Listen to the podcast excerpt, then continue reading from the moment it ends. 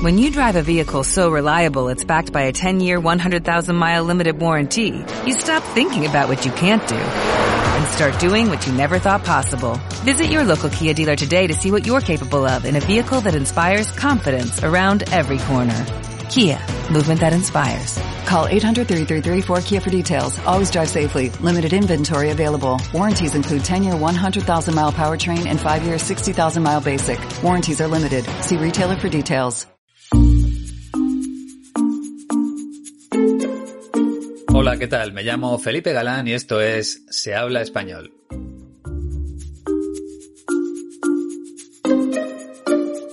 Bienvenida o bienvenido al episodio 179 y por supuesto feliz año nuevo. Te deseo todo lo mejor en este 2023 que acaba de comenzar. Ojalá se cumplan todos tus sueños, algo que ya le ha pasado a nuestro protagonista de hoy, el escritor español Juan Gómez Jurado.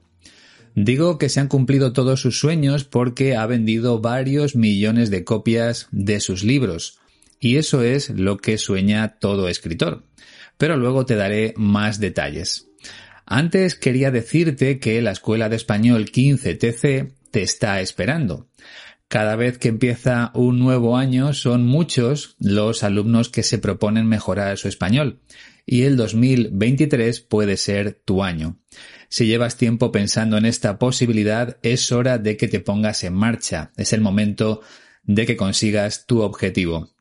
Y los profesores de la escuela 15TC están preparados para ayudarte en ese viaje, porque tienen muchos años de experiencia y porque conocen perfectamente lo que necesita cada una de las personas que se pone en sus manos. Así que no lo pienses más, te mereces dar un gran salto en tu nivel de español y la escuela de mi amigo Iñaki te ofrece todo lo que estás buscando. Calidad, trato familiar y total adaptación a tus necesidades. Antes de seguir escuchando este episodio, entra en su página web www.15tc.es. Ahí vas a encontrar toda la información para reservar tus primeras clases. Pero si prefieres hacerlo a través de Iñaki, lo mejor es que te pongas en contacto con él por medio del siguiente correo electrónico info 15tc.es. Y una cosa importante, recuerda que antes de empezar con las clases siempre hay una primera sesión de prueba para saber si la conexión a Internet con la escuela es adecuada. De esa forma se evita cualquier problema. Ahora es el momento perfecto. Reserva tus clases lo antes posible para elegir el mejor horario.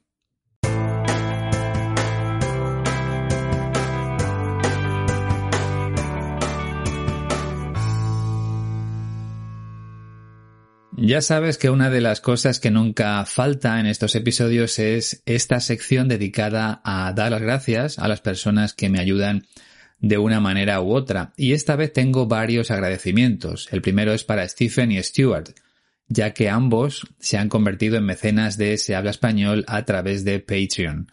Muchas gracias a los dos.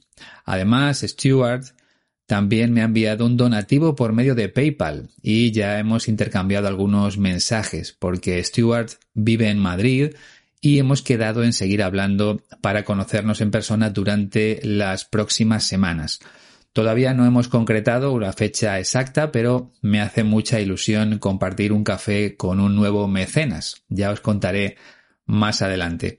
Pero todavía no he terminado con los agradecimientos porque otros dos oyentes, en este caso Christoph y Christian, también me han enviado una ayuda económica a través de PayPal.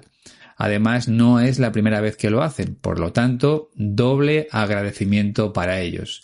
Y aparte del donativo, Christoph también me ha escrito un mensaje en el que me da las gracias por el trabajo que hago tanto en el podcast como en el canal de YouTube. Al contrario, gracias a ti por el apoyo y te espero aquí para tomar algo juntos cuando pases por Madrid. Una invitación que por supuesto también le hago a Cristian. Y una última cosa que me ha hecho muy feliz. Me ha escrito otra de las personas que me apoya en Patreon, Savannah, para decirme que ha logrado su objetivo de escuchar 100 episodios del podcast mientras leía las transcripciones que ofrece la escuela 15TC. Nos da las gracias tanto a mí como a la escuela, pero soy yo el que debe darte las gracias a ti, Sabana. Gracias por escribirme, por compartir tus progresos y por seguir apoyándome. Eres muy amable. Y creo que ya está. Ya he terminado de dar las gracias. Así da gusto empezar el año repitiendo la palabra gracias. No sé si estarás de acuerdo conmigo, pero bajo mi punto de vista, tanto gracias como por favor son dos cosas que nunca deben faltar en nuestro vocabulario. Y además son muy sencillas en todos los idiomas.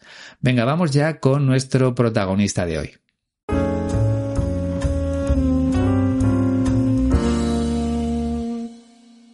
Juan Gómez Jurado nació en Madrid el 16 de diciembre de 1977. Por lo tanto, hace un par de semanas cumplió 45 años. Es algo más joven que yo, pero tenemos alguna cosa en común. Por ejemplo, tanto él como yo nacimos en el mismo sitio, en la maternidad de la calle O'Donnell, aquí en la capital de España, aunque yo llegué al mundo casi cuatro años antes. Por cierto, una maternidad es como un hospital dedicado exclusivamente a ayudar a las mujeres embarazadas a dar a luz. Volviendo a nuestro protagonista, Juan Gómez Jurado fue abandonado al nacer y le adoptó una familia. Y aquí viene otra de las cosas que tenemos en común, porque él también estudió la carrera de periodismo en la universidad, aunque no en la misma que yo. Él se matriculó en una universidad privada, mientras que yo fui a una pública. Como periodista ha trabajado en varios medios de comunicación, tanto en prensa escrita, radio o televisión, donde presentó un programa de divulgación histórica y también participa en algún podcast. Pero Juan Gómez Jurado es conocido sobre todo por el éxito de sus libros, de los que ya se han vendido varios millones de copias. Solo la trilogía de Reina Roja ha vendido algo más de dos millones. Pero nuestro protagonista empezó a publicar mucho antes, cuando apenas tenía 29 años. Desde entonces ha lanzado 11 novelas. La última se titula Todo arde y se presentó hace unos meses, durante el año que acaba de terminar, el 2022. Juan Gómez Jurado también ha escrito literatura infantil, libros para niños. Otra de las cosas que tenemos en común, tanto los libros infantiles como las novelas para adultos, pero la diferencia entre él y yo es enorme porque yo no he vendido nada y él es uno de los escritores españoles que más vende. Ojalá alguno de mis libros hubiera vendido tan solo un 1% de lo que ha conseguido Juan Gómez Jurado. Bueno, las palabras que he seleccionado para ti pertenecen al acto de presentación de su última novela. Como te decía, su título es Todo arde. Y así respondía Juan Gómez Jurado a la siguiente pregunta. ¿Cómo te sientes en estos momentos? Escucha con atención. Muerto de miedo, entusiasmado porque la recepción del libro está siendo el 200% de la novela anterior. Al mismo tiempo es una responsabilidad brutal y, sobre todo, lo de siempre es lo que me ha acompañado desde siempre. Es, yo esto no me lo merezco. O sea, siempre lo he pensado y una vez más, o sea, no, no, no, no, no, no me cuesta mucho procesarlo, me cuesta mucho. Es como si le pasara a otro, ¿sabes? O sea, la, la, idea de, detrás de lo que hago es la misma que cuando esto no lo petaba, que cuando tuve una vez una presentación, esto pasó. Sí. Esto pasó en Valladolid. Y había una sola persona. Mm. Uf. Una. Hace 16 años. Vale. Entonces, una persona en el público, entonces, claro, había que salir a dar la presentación. Si hubiera venido cero personas, pues nos hubiéramos ido a tomar unas cañas. Como había una persona, pues había que darla. Mi sensación es de inmerecimiento, pero sobre todo de agradecimiento. Es un agradecimiento constante, constante. O sea, es como gracias, gracias, gracias. Gracias por estar ahí, gracias por leer, gracias por, por seguir apoyándome. y sigo siendo la misma persona, he cambiado, mejorado, he cogido nuevos defectos, he perdido algunos anteriores. ¿Te ha gustado la manera de hablar de Juan Gómez Jurado? A mí sí, y te voy a decir el motivo. Me ha gustado porque habla de un modo muy natural. Normalmente, cuando les hacen una entrevista, los escritores famosos suelen hablar de una manera más formal, eligiendo muy bien las palabras que van a utilizar. Pero nuestro protagonista habla como si estuviera con unos amigos. No quiere parecer alguien distinto, sino que se muestra tal como es en realidad. Y eso se ve muy claramente en expresiones como tomar unas cañas o cuando esto no lo petaba. Este verbo petar es muy interesante y lo utilizan mucho los jóvenes aquí en España. Te explicaré su significado en unos minutos cuando lleguemos a ese fragmento. Pero déjame decirte algo más. Ese lenguaje informal también se aprecia en el participio acompañado, porque él dice acompañado. Es lo que hacemos habitualmente los españoles cuando estamos en un contexto familiar o entre amigos. No pronunciamos la D. Y una última cosa. Eh, Juan Gómez Jurado nació en Madrid y los madrileños no decimos Madrid terminado en D, sino Madrid terminado en Z. Es algo que hacemos de manera inconsciente, es un rasgo característico. Y este minuto de entrevista también se aprecia. ¿Te has dado cuenta? Ha sido al pronunciar el nombre de otra ciudad, Valladolid. Él ha dicho Valladolid. Si no lo has captado, no te preocupes porque lo vamos a escuchar dos veces más, como siempre. Pero antes vamos con el primer fragmento donde habla de sus sentimientos tras la publicación de su última novela, Todo arde. Escucha bien lo que nos cuenta Juan Gómez Jurado. Muerto de miedo, entusiasmado porque la recepción del libro está siendo el 200% de la novela anterior. Muerto de miedo, entusiasmado porque la recepción del libro está siendo el 200% de la novela anterior. Bien, en primer lugar tenemos una expresión muy habitual en España, muerto de miedo. Solemos utilizarla cuando estamos muy nerviosos por algo que tenemos que hacer. En el caso de Juan Gómez Jurado está muerto de miedo porque acaba de publicar una novela y está nervioso por la reacción que puedan tener los lectores hacia su nuevo libro. Por eso dice que está muerto de miedo. Por cierto, siempre con el verbo estar, estar muerto de miedo. ¿Y en qué otras situaciones se puede utilizar? Pues, por ejemplo, cuando tenemos una entrevista de trabajo muy importante o cuando no sabemos si vamos a tener dinero suficiente para pagar el alquiler de nuestra casa. Se usa en situaciones de nerviosismo o de angustia, de desesperación. Juan Gómez Jurado reconoce estar muerto de miedo aunque justo a continuación añade que se encuentra entusiasmado por la recepción, porque la recepción del libro está siendo muy buena. Y la compara con su novela anterior. Dice que la recepción de este nuevo libro está siendo el 200% de la novela anterior. O sea, que se está vendiendo el doble, si hablamos en términos económicos, aunque también puede referirse a los comentarios que está recibiendo por parte de los lectores. Él utiliza la palabra recepción. Sin embargo, cuando hablamos de un libro nuevo, lo habitual es decir acogida. La acogida de su novela está siendo muy buena, o sea, el recibimiento del libro está siendo un éxito.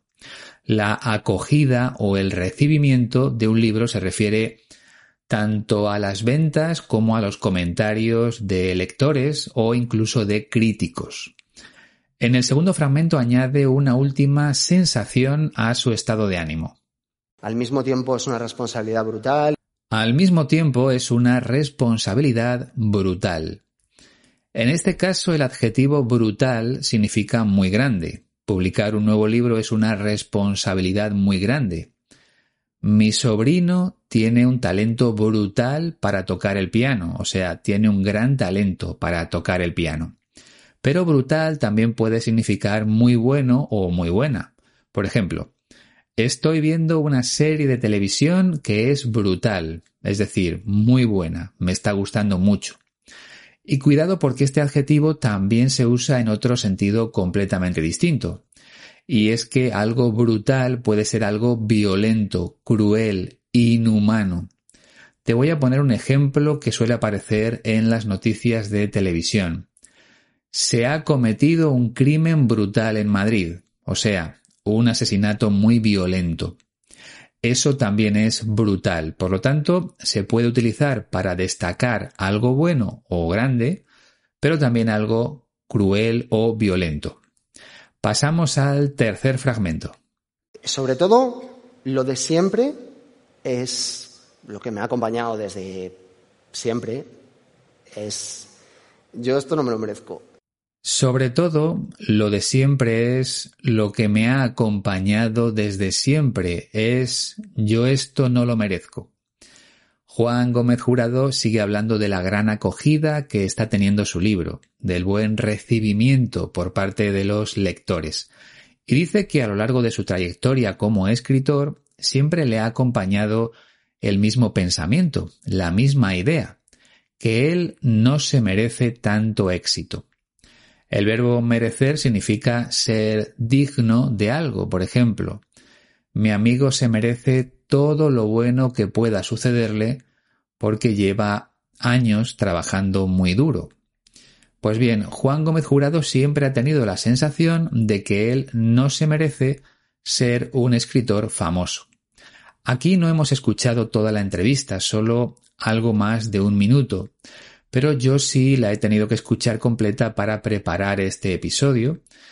Y en otro momento dice que hay escritores amigos suyos que escriben mucho mejor que él, pero que siempre, pero que sin embargo, los libros de esos escritores no se venden tanto como los suyos. Y no lo entiende, porque cree que ellos se merecen ese reconocimiento por parte de los lectores. Bueno, eso pasa en todos los ámbitos de la vida. Hay gente que triunfa por determinadas circunstancias, mientras que otros se quedan en el camino porque no han tenido esa pizca de suerte necesaria en un momento concreto.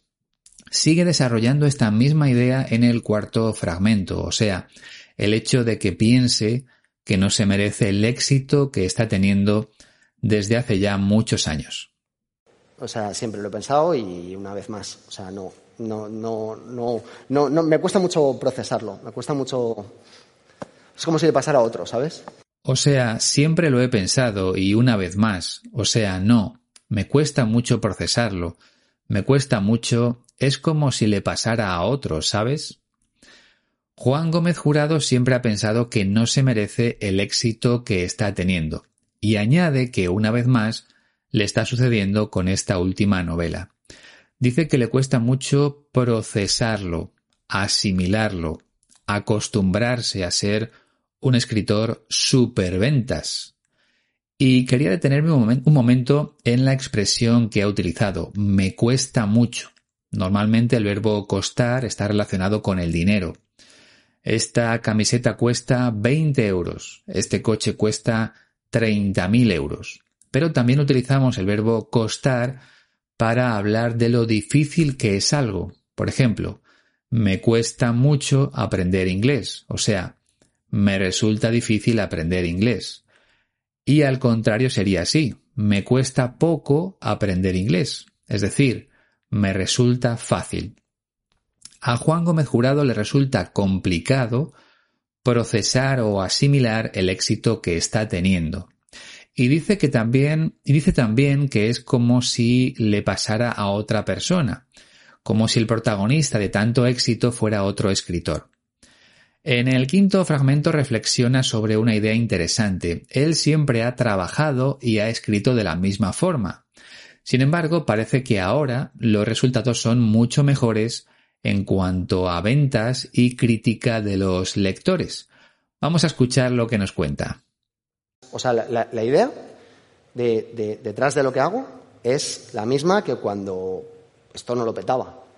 O sea, la idea detrás de lo que hago es la misma que cuando esto no lo petaba.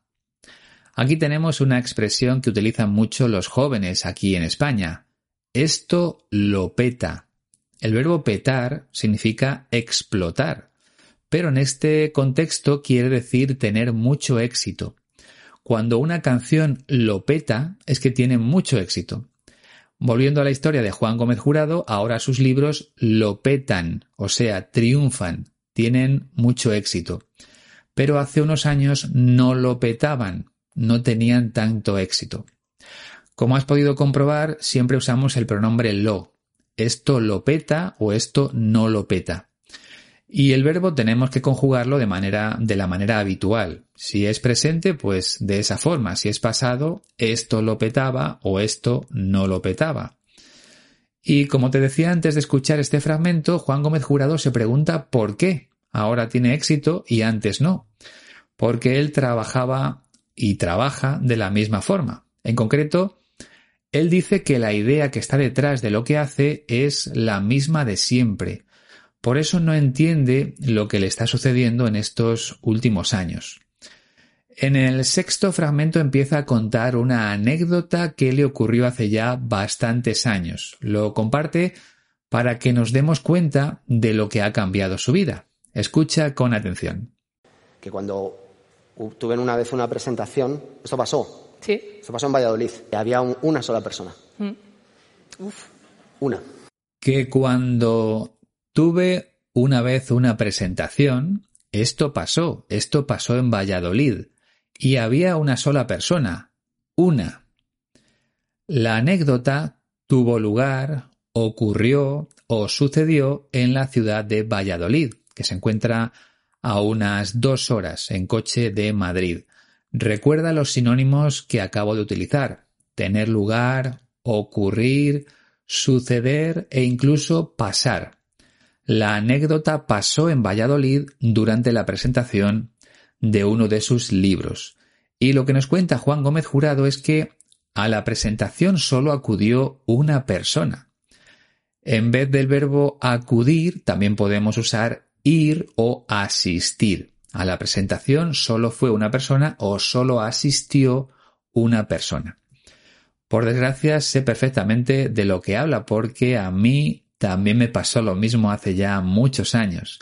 Fui a un pueblo a presentar uno de mis libros para niños y solo acudió una mujer. La verdad es que fue un día muy triste para mí, sobre todo porque me acompañaban mi mujer y mis hijos, que en aquel momento eran pequeños.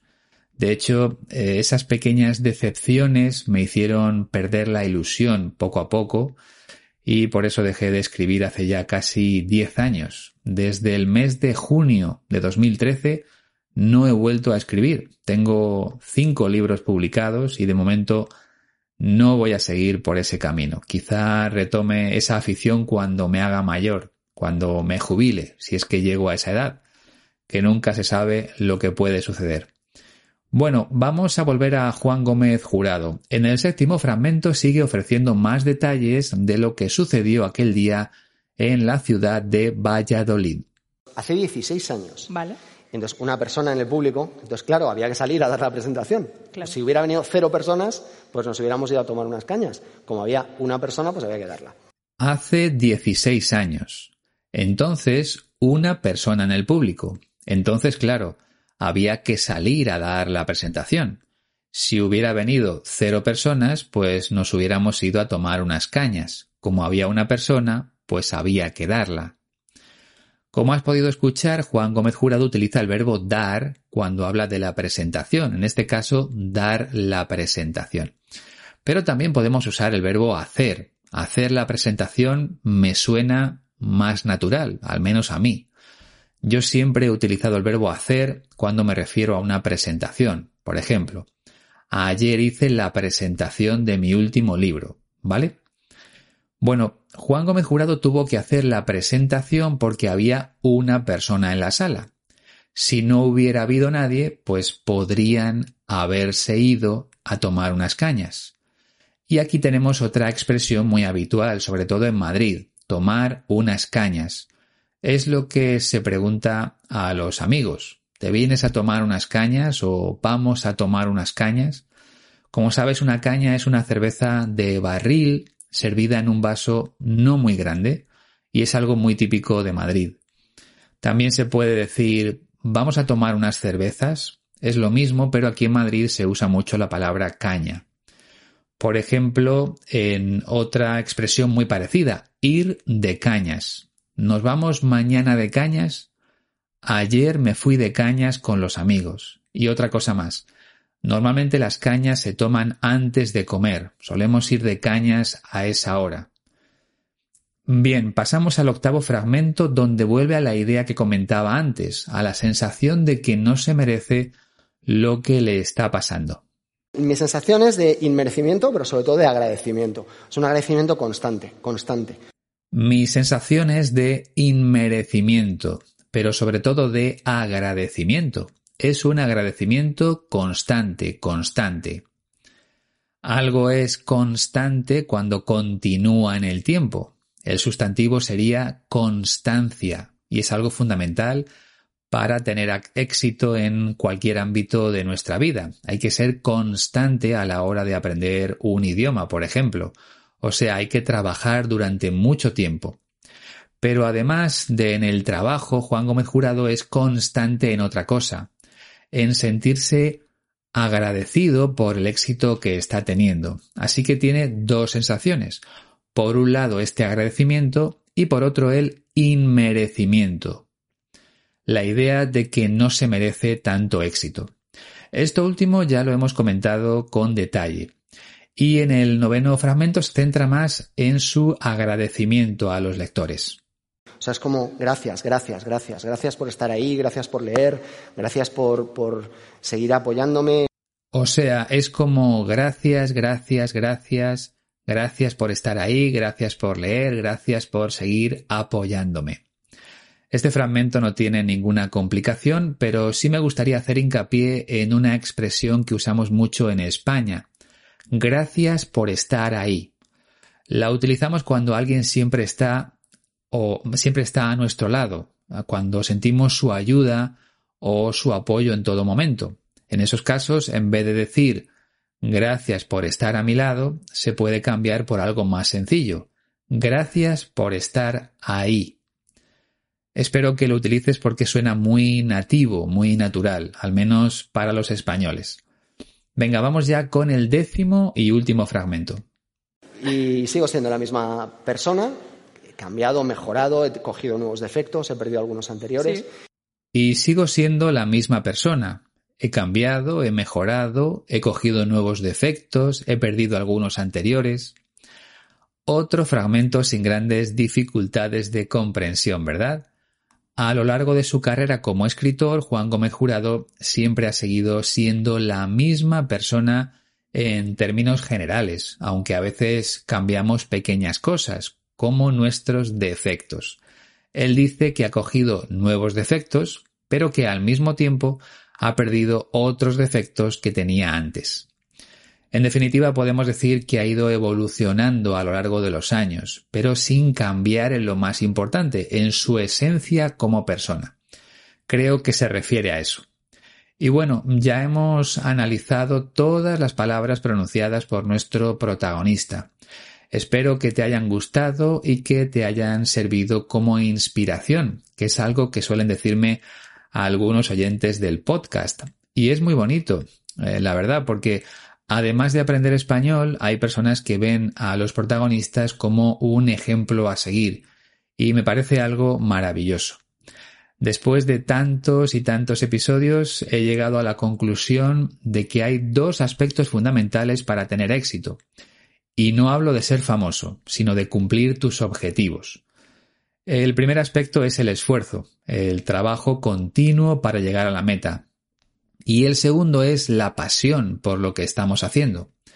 Todos los personajes que han pasado por aquí cumplen esas dos características. Y luego, claro, muchos de ellos tienen un talento natural con el que han nacido. Eso ya es lo mejor que te puede suceder. Pero insisto en que no se trata de ser famoso como ellos, sino de conseguir lo que cada uno se proponga en la vida. Así al menos lo veo yo. Perfecto, pues vamos a escucharlo todo junto una última vez para que puedas comprobar si ahora lo entiendes mejor. Muerto de miedo, entusiasmado porque la recepción del libro está siendo el 200% de la novela anterior.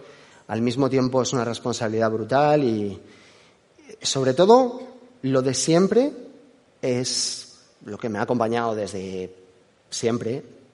Es yo esto no me lo merezco. O sea, siempre lo he pensado y una vez más. O sea, no, no, no, no, no, no me cuesta mucho procesarlo. Me cuesta mucho. Es como si le pasara a otro, ¿sabes? O sea, la, idea de, de, detrás de lo que hago es la misma que cuando esto no lo petaba. Que cuando tuve una vez una presentación, esto pasó. Sí. Esto pasó en Valladolid. Y había una sola persona. Mm. Uf. Una. Hace 16 años. Vale. Entonces, una persona en el público, entonces, claro, había que salir a dar la presentación. Claro. Si hubiera venido cero personas, pues nos hubiéramos ido a tomar unas cañas. Como había una persona, pues había que darla. Mi sensación es de inmerecimiento, pero sobre todo de agradecimiento. Es un agradecimiento constante, constante. O sea, es como gracias, gracias, gracias. Gracias por estar ahí, gracias por leer, gracias por, por seguir apoyándome. Y sigo siendo la misma persona, he cambiado, mejorado, he cogido nuevos defectos, he perdido algunos anteriores. Sí. Desde luego, por su manera de hablar, parece que es una persona muy cercana, y eso dice mucho en favor de Juan Gómez Jurado, ya que no es muy común ser un escritor tan famoso y al mismo tiempo mantener esa sencillez a la hora de relacionarse con los demás. Me alegro mucho de que sea así. Al principio de este episodio te hablaba de dar las gracias y de pedir las cosas por favor. Son dos signos de humildad y de sencillez que no hay que perder nunca, por muy importante que seas. Y aquí lo que más importa es que comprendas todas las palabras pronunciadas tanto por mí como por el protagonista. Y la mejor forma de no perderte nada es descargar la transcripción que te ofrece la Escuela de Español 15TC de manera totalmente gratuita. Te recuerdo la dirección www 15tc.es barra audios. Seguro que Sabana está leyéndola mientras escucha este episodio. Te mando de nuevo un saludo, Sabana. Espero que te haya gustado este episodio. Por cierto, ya hemos llegado a los 50 mecenas en Patreon. Ha costado mucho tiempo, algo más de un año, pero ese primer objetivo ya está cumplido. Ahora tenemos que llegar a 100. Si te apetece sumarte a la familia de Se habla español, te dejo el enlace aquí mismo en la descripción que verás en la plataforma que utilices para escuchar este podcast. Y nada más por hoy, volver dentro de dos semanas con un nuevo protagonista. Por cierto, si tienes alguna sugerencia puedes escribirme al correo electrónico que encontrarás también en la descripción. De cualquier forma, te espero el miércoles en el canal de YouTube con un nuevo vídeo. Ha sido un placer. Adiós.